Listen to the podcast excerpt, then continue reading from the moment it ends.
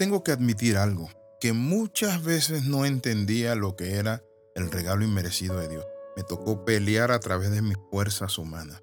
Muchas veces quebrarme la cara. Me mentalizaba y decía, no debo hacer esto, no debo hacer esto, no lo debo hacer, pero cuando venía la tentación, me caí. Luchaba una y otra vez hasta que llegó el momento donde me sentí tan frustrado y derrotado a causa del pecado.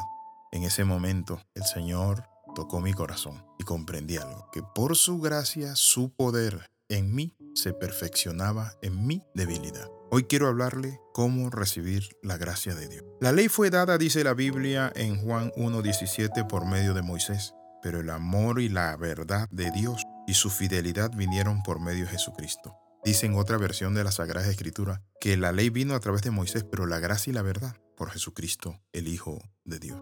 Cuando hablamos de la ley, la ley vino para revelarnos a Dios su santidad. Dios es estricto, perfecto, puro, santo, santo, sin errores pero nosotros somos carne. Y dice la Biblia que Él se acordó que nosotros éramos carne y por eso envía a Jesucristo.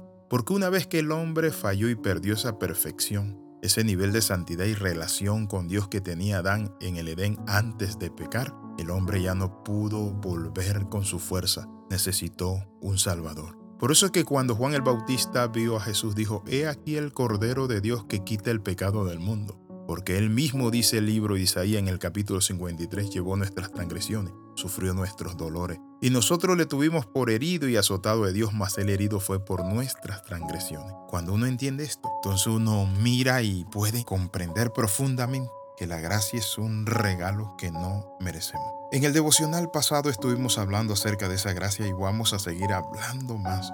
No hay una respuesta de 23 palabras para la pregunta de cómo nosotros podemos entrar o caminar en la gracia. Mi amigo, usted quizás tiene una religión con una serie de rituales.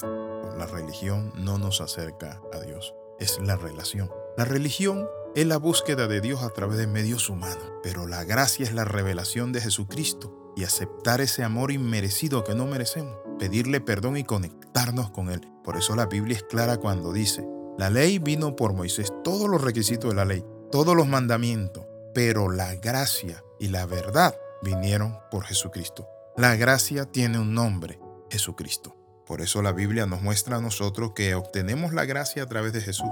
La gracia de Dios es gratis, solo debes aceptarla. Pero déjame ser muy claro, la gracia de Dios no es barata. Le costó la vida a Jesús. Es la acción más cara que existe. Jesús murió en la cruz para pagar el precio por nosotros. Eso se llama regalo inmerecido. Por eso la muerte de Jesús en la cruz logró tres cosas. ¿Cuáles fueron esas tres cosas? En primer lugar, pagó por nuestros pecados.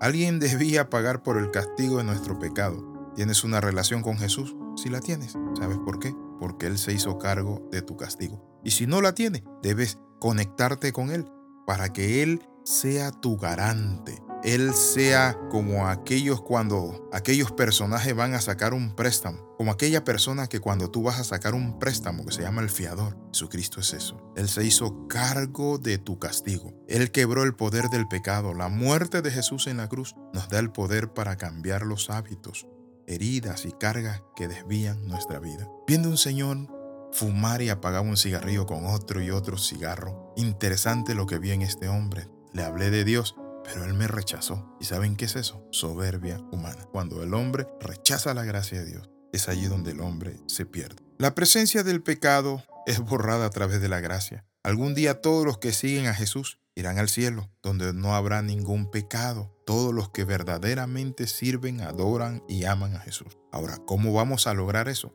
Por la costosa gracia que Dios ofrece, cambiará nuestras vidas. Dice la palabra en el libro de Efesios no es por obra para que nadie se gloríe, es decir, que la salvación no la obtenemos por nuestras buenas obras, sino por la gracia de Dios.